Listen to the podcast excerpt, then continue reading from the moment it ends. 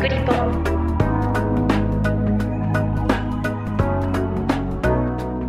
この番組はすべての都道府県や海外約50都市に取材拠点があり全国の新聞社や放送局海外メディアにニュースを配信している共同通信社がお送りします。キクリポでは共同通信が発信するウェブコンテンツ47リポーターズを執筆した記者に記事の内容や取材の経緯、裏話などを同僚である記者が聞いていきます。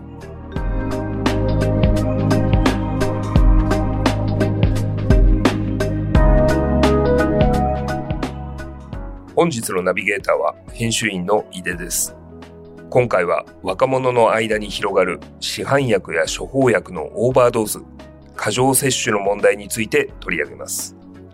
47リポーターズに記事を執筆した山口支局の新田京香記者にオンラインでお話を伺います。新田さん、よろしくお願いします。よろしくお願いします。あの、早速本題と関係ない話題で恐縮なんですけど、新田さんってこれ、単調ずるの単に、お伊勢参りの意に田んぼの田ってなかなか珍しい、初めて見る名前ですけど、どこの地方に多いとか、そういうのあるんですか？私、福島県出身でして、福島県には比較的、あの、この、新田っていう漢字三文字の新田っていう方もいらっしゃるんですけど、親戚とかにいるんですけれども、でも私も、あの、同じ名字の人に未だ出会ったことがないので、なるほど珍しい名字だと思います。なるほど。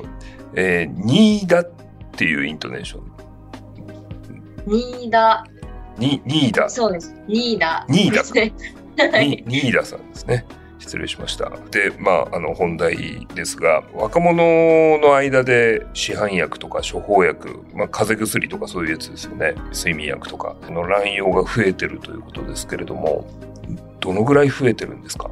実際にあの消防東京消防庁のが調べた統計がありまして6年前、2018年には、睡眠薬などのこう市販薬による自損行為、まあ、自分で自分を傷つけるような行為で搬送された15歳から29歳の人は420人だったんですけれども。1年で420人。あ1年で420人。はいまあ、ただその一昨年2022年は814人とこう約2倍に増えているんですね。なのでこう、まあ、統計上でもで、まあ、実際にこう SNS でもオーバードーズっていう言葉で検索するとこういろいろな動画が出てきますし体感上も統計上も増えているんではないかなと思います。なんでそんなに増えてるんですか？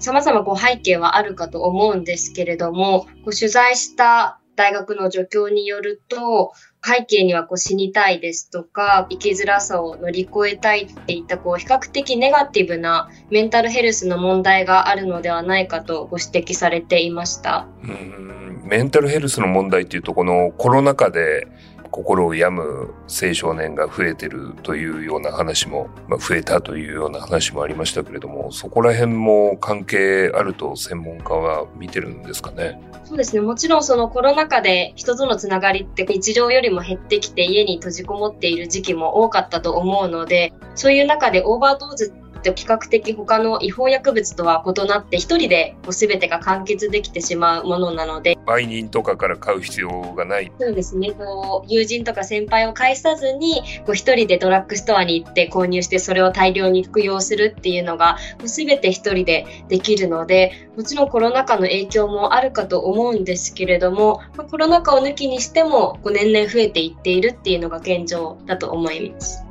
新田さんがこの問題を取材するきっかけとか経緯っていうのはどういったものなんですか？きっかけは SNS 旧ツイッター今 X でこうオーバードーズをしている10代女子高校生の動画を見たのがきっかけであ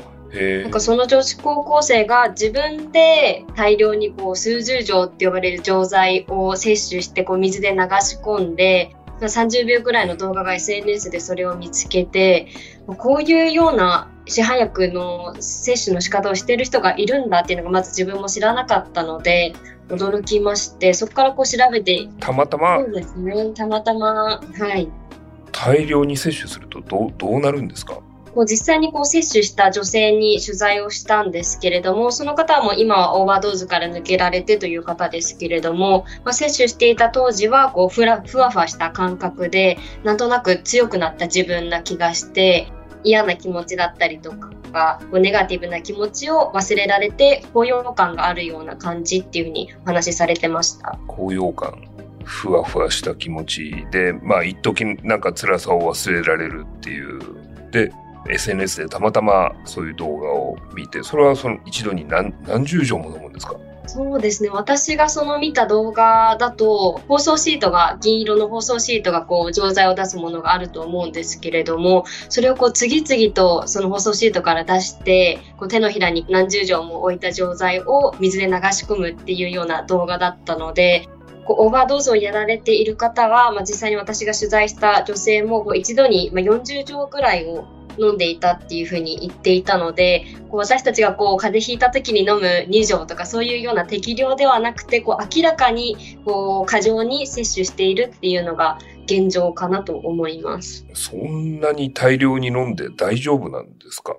滋賀県で、2021年の12月に、女子高校生が薬物中毒で死亡するという事件もあったんですね。なので、こう、決して市販薬だからといって、体に害がないというわけではなくて、こういったこう、薬物中毒とか、急性薬物中毒で死亡する事例も発生しているっていうのが現状です。この滋賀県の事件というのはどどういったものだったんですか？女子高校生が、ね、薬物中毒で死亡して、まあ、これ、まあ、女子高校生にこう薬物、こう抗生精神薬だったんですけれども、これを、はい、これをこう渡した男性に対してこう有罪判決が出ているというものでして、まあ、実際にこの2人は SNS で募集していた、まあ、もう1人の女性を通じて知り合っているので、こう全く関係のない今まで他人だった人がオーバードーズをするために仲間を SNS で募集するというケースもあるようです。そういうその危険な目的に乱用される薬っていうのは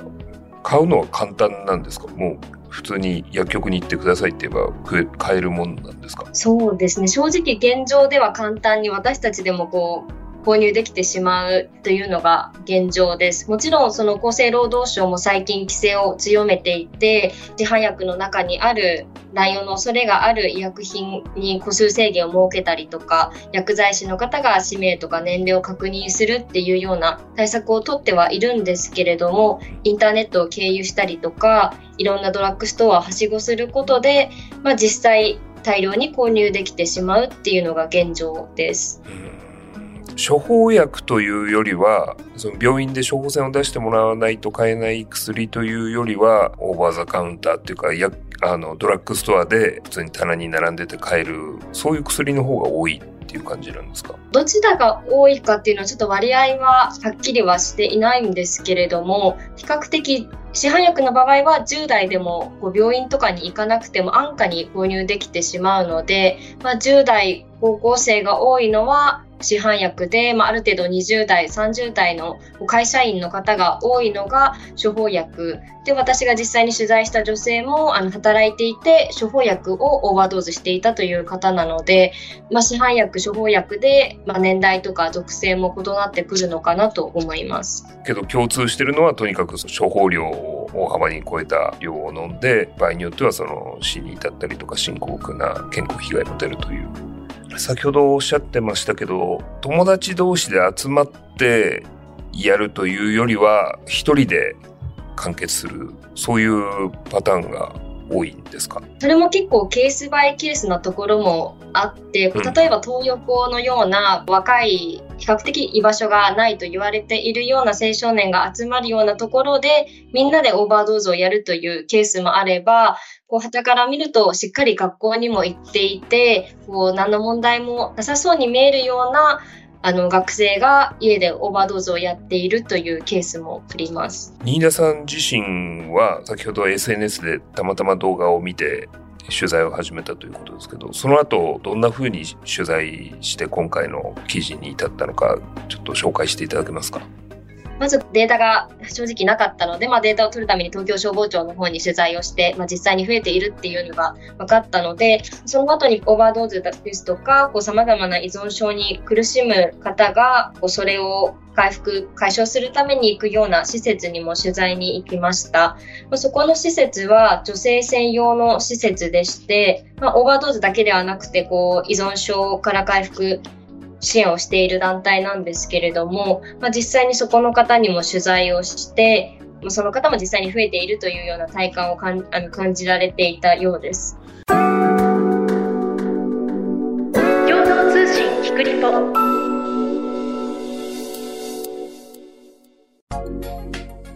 そこは市販薬とか処方薬だけじゃなくてアルコールとか。ギャンブルとか。はい。あギャンブルとか。覚醒剤とかそういうそのなんていうか本ちゃんの薬物中毒みたいな人も入ってるような。私があの取材した施設は、まあ、どちらかといえばこう精神的に不安定な人が依存から回復するためにっていうような施設だったんですけれども今言ったようなこう違法薬物とこう市販の薬物をオーバードーズするっていうのはちょっとまた属性とかも異なってくるようで私がこう取材した助教の方とかはこう市販薬処方薬であれば若い女性が多いのがこう特徴だっていうふうにおっしゃっていたのでこう少しこう違反の日大のアメフト部で問題になったような違法薬物とは少し背景とかも異なってくるのかなという気はしました。その施設っていうのはどこにあるなんていう施設ですか？これは奈良県にあるフラワーガーデンという女性の生き直しを支援するあの団体でして、うん、バンネス財団という財団の傘下の組織になります。うん、あその民間がやっているところで、えー、その女性専用で女性の方たちはそこに入って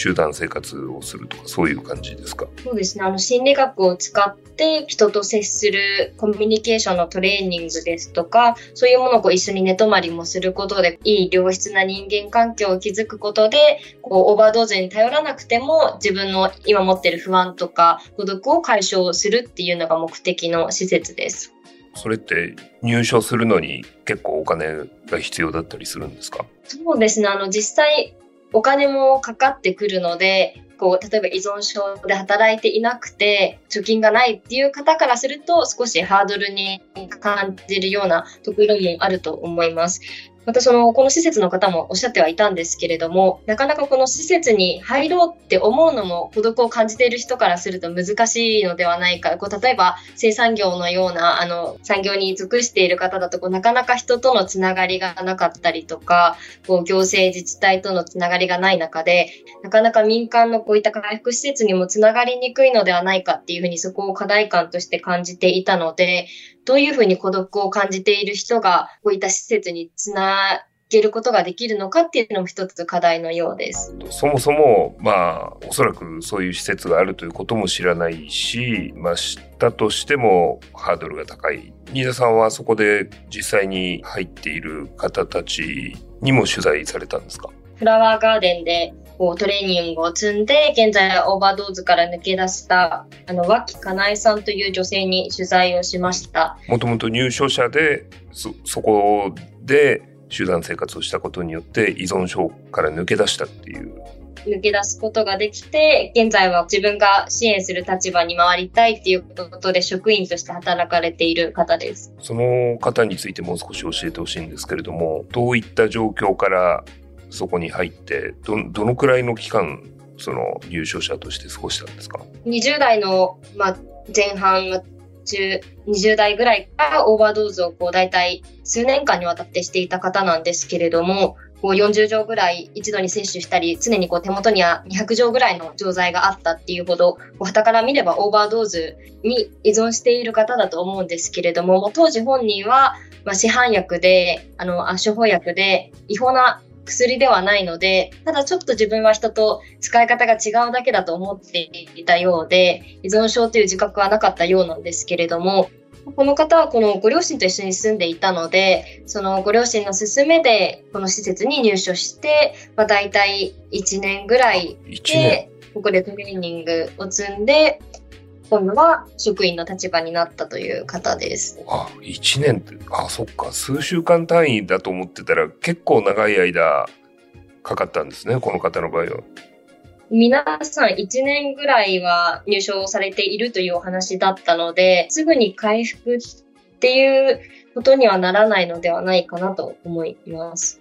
この方の場合はどういうふうにしてその立ち直っていったんですか？何がポイントなんですかね？もう脇さんが一番こうおっしゃっていたのは人との良質な人間関係を築けたのが大きいっていうお話をされていてその方がそのオーバードーズにはまってしまうというか、手を出してしまったきっかけも人間関係がうまくいかなくて、その寂しさだったりとか、心の穴を埋めるためにオーバードーズをしていたっていう話だったので、ここの施設で共同生活をする中で、こう喧嘩してもぶつかっても離れていかない、人が離れていかないような信頼し合える人間関係を築けたことが一番大きかったっていうふうにおっしゃっていました。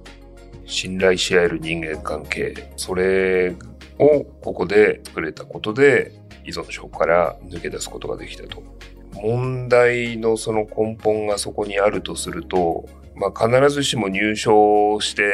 という、まあ、そこまで追い込まれる人というのはそれほど多くないのかもしれないですけど、まあ、安易な気持ちで手を出してしまってそこにはまり込んでいく人たちを救うっていうのはなかなか言うはやすし行うは形というか難しい気もしますけれども、ニーナさんはどうやって社会として向き合うべきだと思いますか？そうですね。一番はその人とのつながりを持って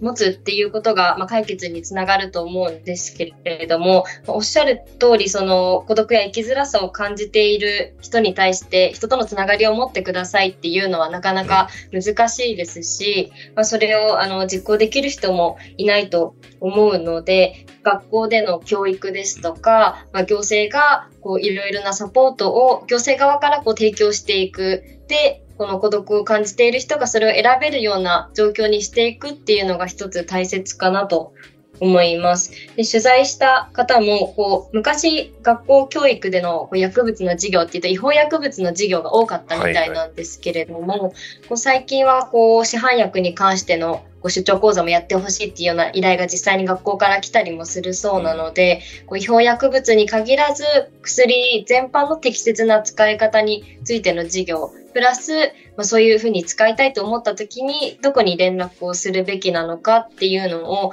若いうちからこう学生とか生徒とかにこう伝えることができる、できればいいのかなと思います。まあ軽い気持ちで手を出してしまったけれども、ちょっとなんかこれなしでは生きられなくなってきたな、みたいな、その依存症の問題を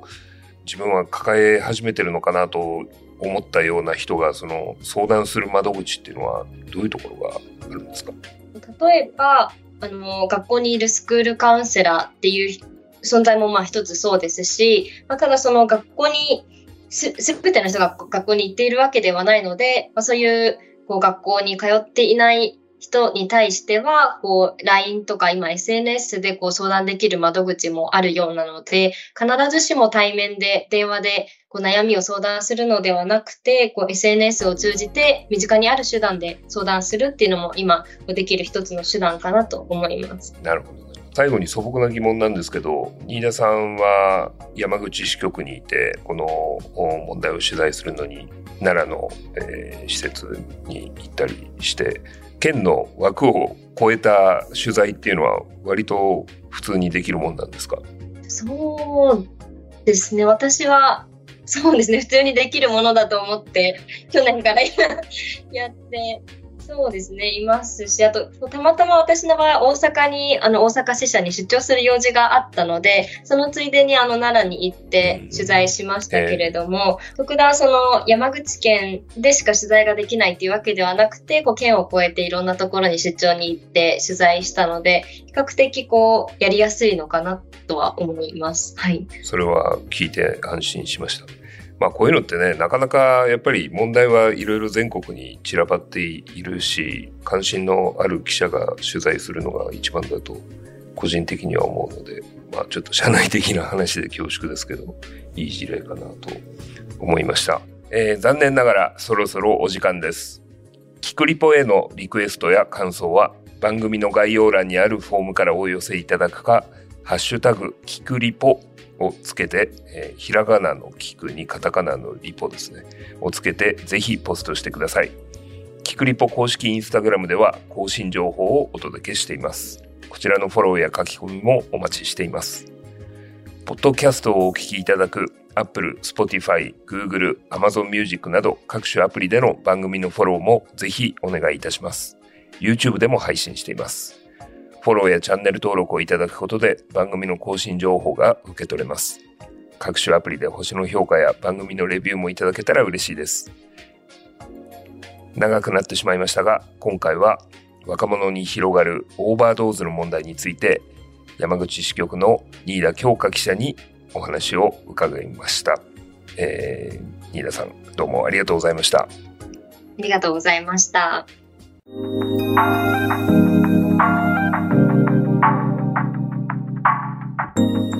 がだったでしょうか？共同通信キクリポでは、リスナーの皆さんからのご意見ご感想をお待ちしています。番組の概要欄にあるメッセージフォームからお寄せください。ハッシュタグ、キクリポをつけたつぶやきや、キクリポ公式インスタグラムへのメッセージも大歓迎です。番組やインスタグラムのフォローもぜひお願いします。